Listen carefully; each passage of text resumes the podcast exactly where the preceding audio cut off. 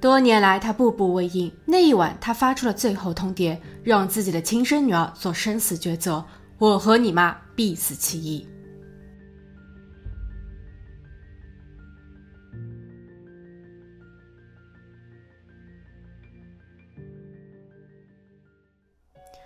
Hello，大家好，我是桂林义。二零一七年八月二十七日下午三点左右，纽约州康宁警署接到报案，刚送完孩子去上补习课的邻居兼好友 A 某说，他看见了令人费解的一幕。I have something strange happening at our friend's house. It's odd. I thought I saw the mother standing in the stairway, but she's motionless, and I'm concerned. 警方迅速响应，他们来到了事发地米歇尔的家。他家的前门被反锁着，透过门上的玻璃向里望去，四十六岁的米歇尔正似战非战地倚靠楼梯。当警员敲门时，米笑不给任何反应，警员只能破门而入。随即，他们便闻到了一股令人作呕的腐臭味。走近一看，米笑的身上已有尸斑，他的颈部套着一根绳，绳子的另一头被绑在了二楼的栏杆上。乍看之下，这是米笑的自我选择。因为家里的其他一切均正常，没有人为硬闯的迹象，贵重物品包括电视机、钱包、珠宝和汽车等也都没有丢失。只是当邻居询问米歇的小女儿夏洛特呢，她可安好？警员诧异，屋子里并无他人。根据了解，一九七一年出生的米歇是虔诚的宗教人士，他的性格活泼，热爱学习。十六岁时遇上了同校同龄的劳艾德，两个人的爱情算不上轰轰烈烈，却如胶似漆。他们在一九九一年时结婚，在生下了第三个小女儿夏洛特后，米歇尔辞去了在康宁公司的任职，尽心尽责的照料家庭。她的丈夫劳埃德是一位软件工程师，每当有新的项目需要开发时，劳埃德总是相当的忙碌。不过，他也总能忙里抽闲，用自己的方式来爱家。后来，女儿们慢慢长大，米歇尔有些放不开手。劳埃德说要不让他们在家授课，于是拥有文学学位的米歇尔当起了女儿的家庭教师。一家人欢欢喜喜，和和睦睦。又过了几年，米歇尔有了点个人时间与空间，他参与了各种志愿者活动，还去当地的大学兼职教书。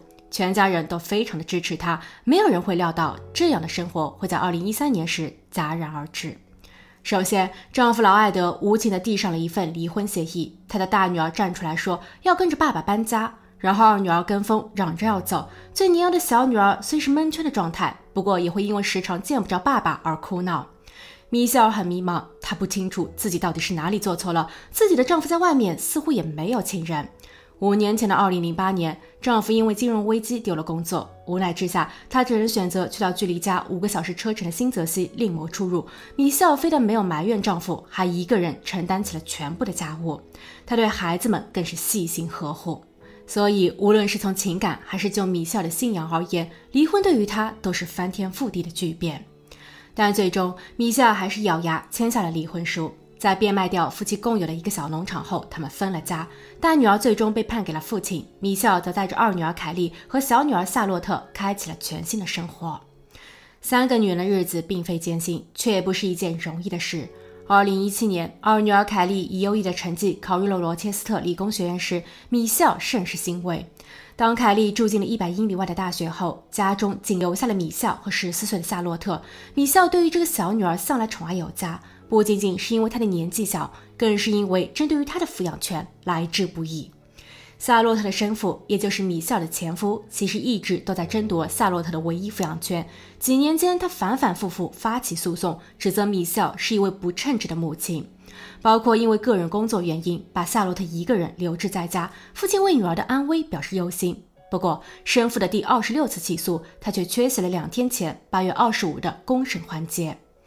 米歇尔不战而胜，她与闺蜜与女儿们欢庆了一整个下午，而那一天也是已知的大伙最后一次见到活着的米歇尔。两天后，米歇尔的不幸被人发现，而小女儿夏洛特下落不明。紧接着，法医的新发现以及一通突如其来的电话，让本起案件扑朔迷离。在警方初步勘查时，二女儿凯莉突然致电了警局。Hi, um. My name is Carrie, and my friends called me earlier today and told me that my mom hung herself. I'm sorry, like, I moved into, into RIT, my apartment here. I decided to go home and sleep in my room one last time. When I got there, my mom started freaking out and screaming. And she woke Charlotte up, and Charlotte was afraid. She really wanted to stay One more night in our house before the semester started because I wouldn't get to see him very much. And still with you now? Yeah, she's in my apartment. 根据凯莉的说辞，八月二十六日晚，在她安顿好大学寝室后，她又返回到了母亲家，因为她还想趁着新学期还未开学，再在家里待一个晚上。但母亲米笑却在当夜异常的愤怒，包括对着凯莉吼叫、辱骂。仅因为他得知了当天上午帮着凯莉搬家，在校园门口接应的是凯莉最爱的父亲劳艾德。米笑很伤心，明明是自己养大的女儿，女儿的全部心思和爱却依旧都给了爸爸。可笑，这位爸爸到目前为止还拖欠了好几个月的赡养费。女儿凯莉其实也很伤心，她就搞不明白了，不就是爸爸送女儿上学吗？怎么了？难不成父母离了婚，凯莉有爹也不能认吗？她认为米笑是小题大做，无理取闹。然后母女二人越吵越凶。当甄志深惊醒了在一楼睡觉的夏洛特时，夏洛特非常害怕。凯莉在发觉后拉着妹妹向门外跑。她觉得母亲定是疯了。为了确保自己和夏洛特的安全，在两人窜上了凯莉的汽车后，凯莉一脚油门，留下了米笑一个人在屋子里发飙。现在的凯莉是懊悔的，因为这引发了母亲的想不通。警员询问夏洛特在哪里，凯莉表示妹妹在自己的宿舍，很安全。听到这儿，警员总觉得哪里怪怪的。对，是凯莉的说话语气。前半段的自我叙述，她激动中带有哭腔，但到了回答问题的环节时，凯莉却突变冷静。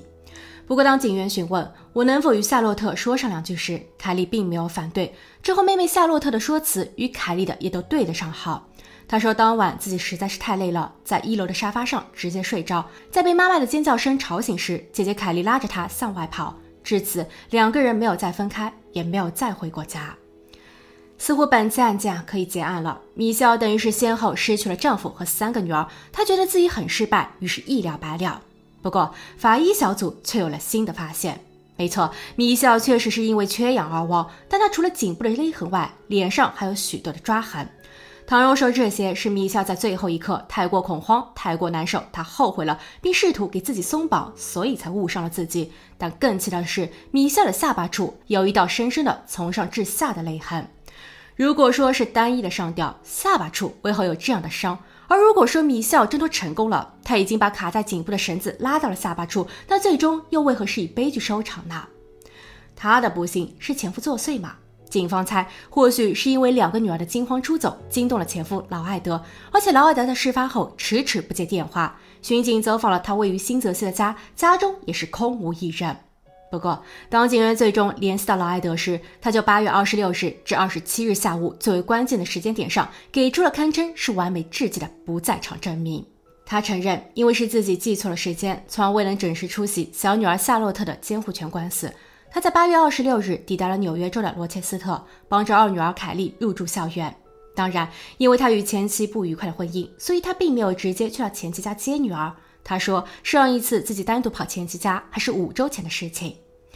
八月二十六日，在忙活了大半天后，劳埃德于下午四点入住酒店。他约着二女儿凯莉吃晚餐。根据酒店监控画面显示，凯莉于晚上七点抵达了父亲的酒店。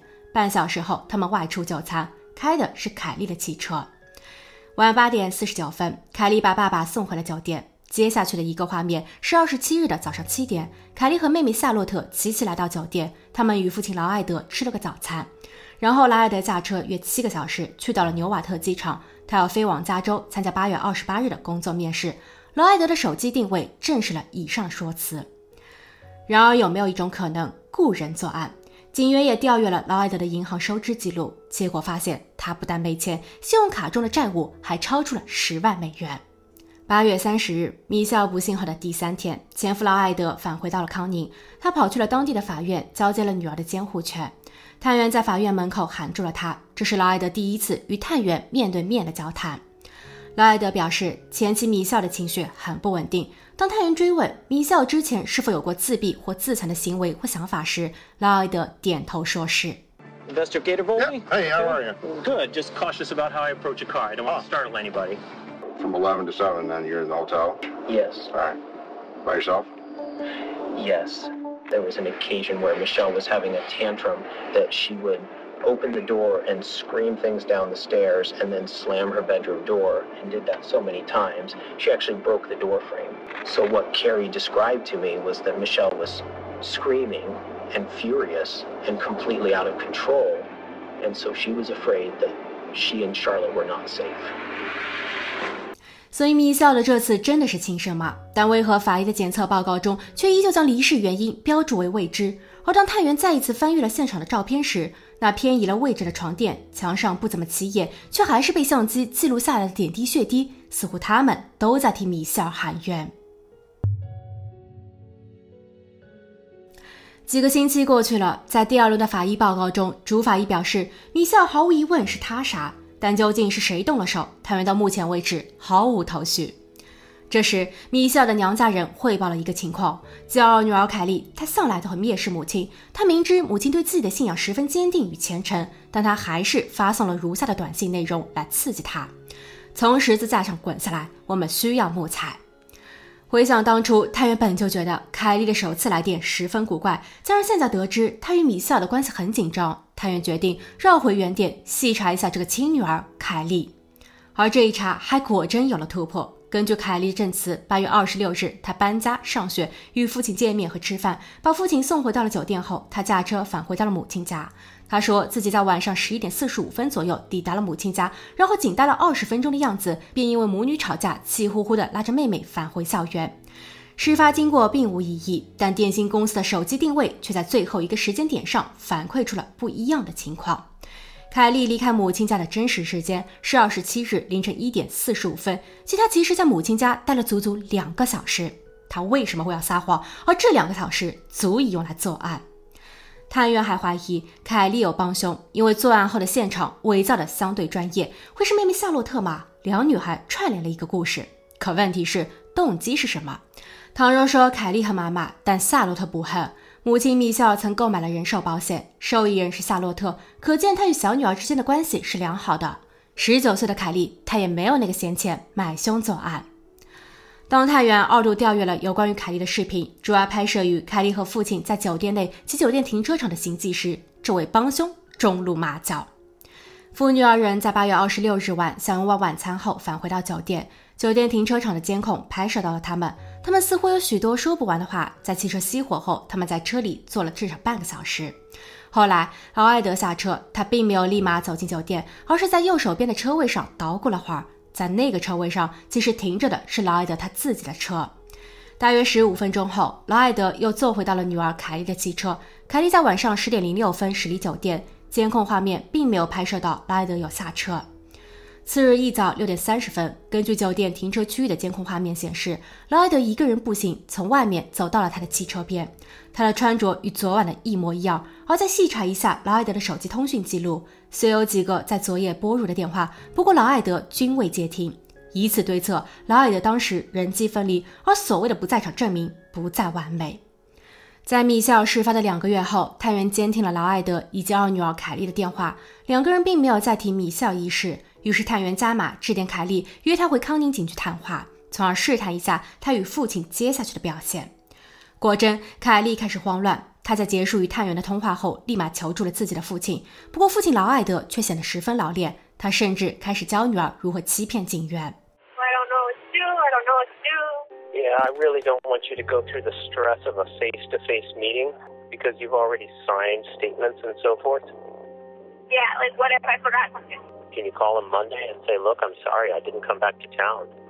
It got too late, and I got a counseling appointment back in New Jersey tonight.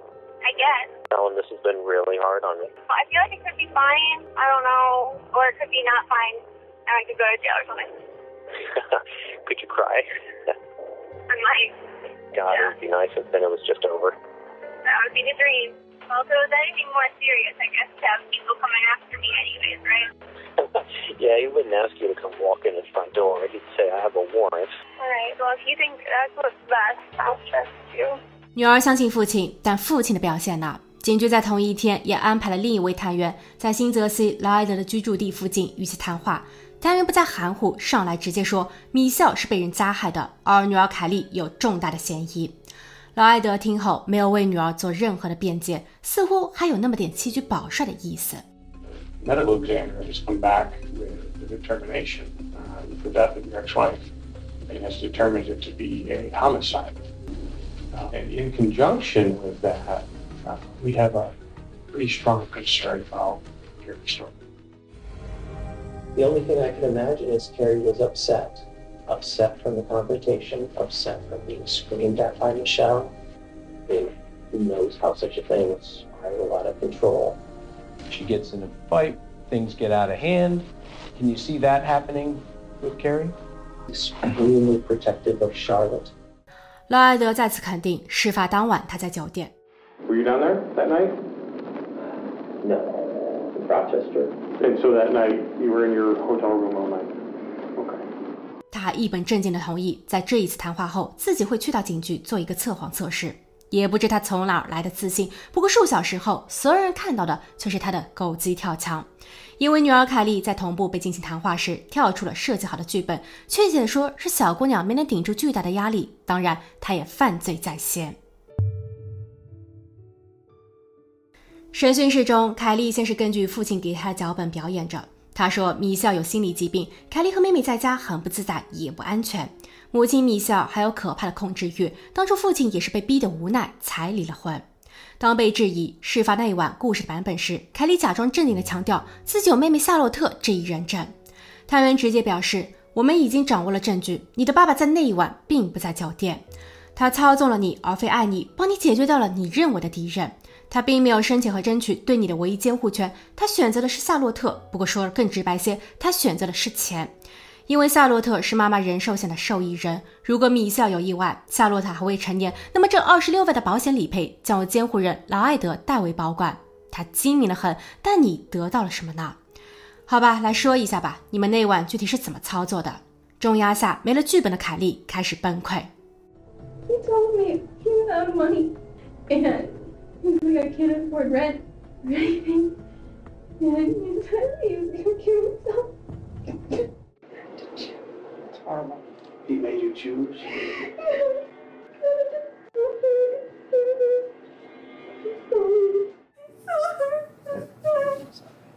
Sweetie.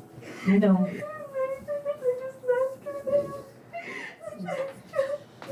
When you saw her, was she still alive? Hey，you can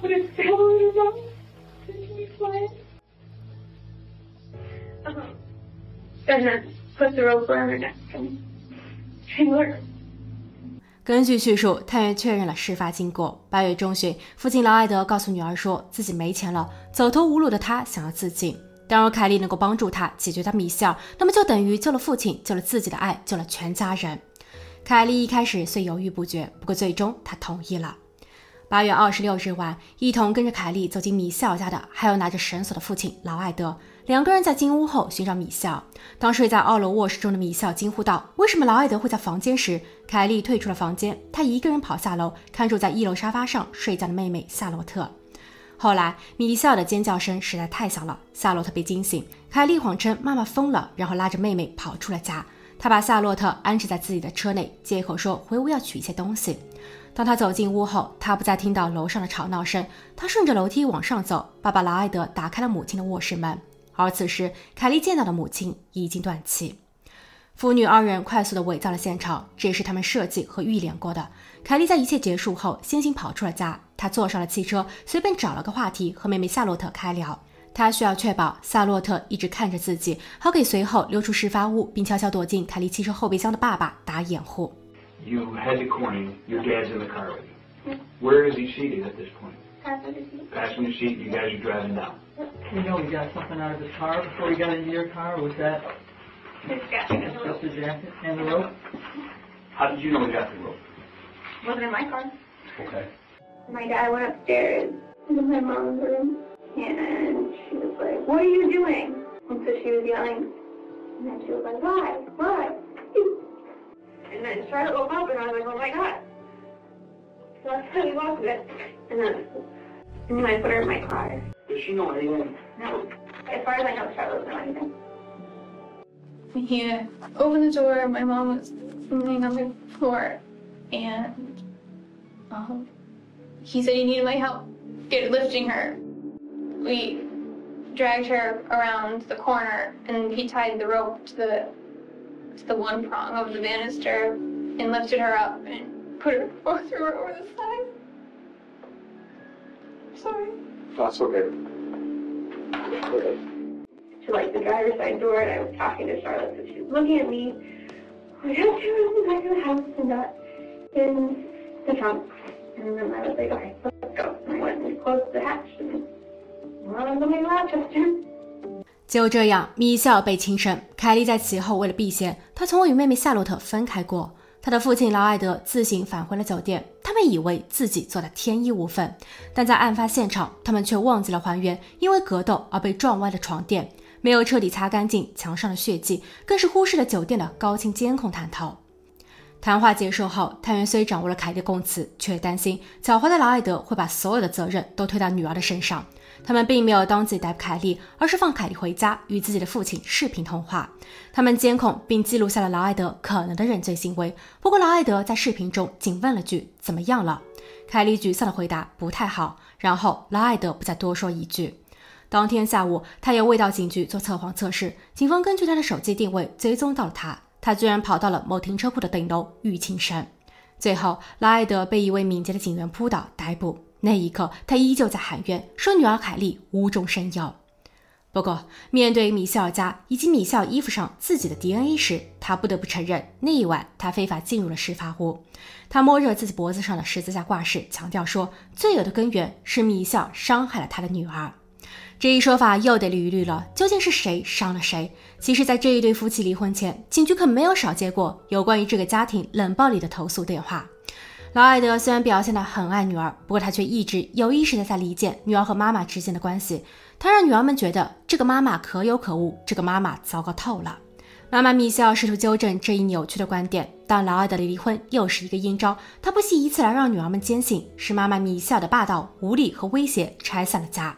而即便是在离婚后，劳埃德仍不断的给女儿们灌输妈妈的这个不好，那个不好。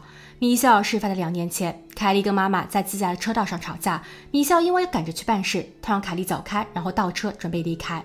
边上的邻居都看见这一幕。不过几天后，在凯莉跟父亲通了一次电话后，凯莉便亲自跑去了警局状告母亲，说米歇尔的倒车是想碾压她。劳埃德的这种洗脑行为属于控制欲的一种。他的手机开机密码为 “All my girls love me”，以自我为中心的爱，说穿了是自负的操纵。而相对于这位最后缺钱，看上了前妻的保险理赔，不惜诱逼凯莉犯罪，从而为自己谋利的假爱父亲劳埃德，母亲米歇尔做了什么呢？他不仅以凯莉为荣，为女儿的成绩感到高兴，他还给凯莉偿还了读书贷款。即便他在经济上也很吃力，但他还在努力供女儿们更好的生活。二零一八年十二月，在本案宣判前，米歇尔的母亲给法官书信，她希望劳埃德被判终身监禁。Lloyd Nyrider abused and tortured my daughter for 25 years. He coerced his own daughter into helping him kill her mother. Carrie is now in jail, facing the possibility of years in prison. Lloyd Nyrider should never be given the opportunity to harm anyone again. Please, Your Honor, give him life without parole. 法官认同了他，老人家算是松了一口气。 Oh, I'm, I'm so overjoyed. I'm so happy. It's life without parole. And Michelle got justice. 不过紧接着，他需要面对一个更棘手的问题：孙女凯莉。思虑许久后，他再度提笔给法官书信。I always ask myself, what would Michelle want me to do? I do not believe my daughter, Michelle, would want a long prison sentence for her daughter. She would want her to eventually lead a happy life. 凯莉最终得到了二级过失的审判，她蹲了两年的牢房，于二零二零年一月十六日获得假释。此事件后，他已经重新认识了母亲米歇尔，可惜他永远只能在梦中见到母亲。当他再一次点开父亲劳埃德曾经发送过来的语音短信时，他哭着自嘲说：“恶心极了，我的爱。” You know I love you so much. You and your sisters are my priority. Always, sweetie, always. I know. I love you. 好了，今天的故事就分享到这，我们下期见。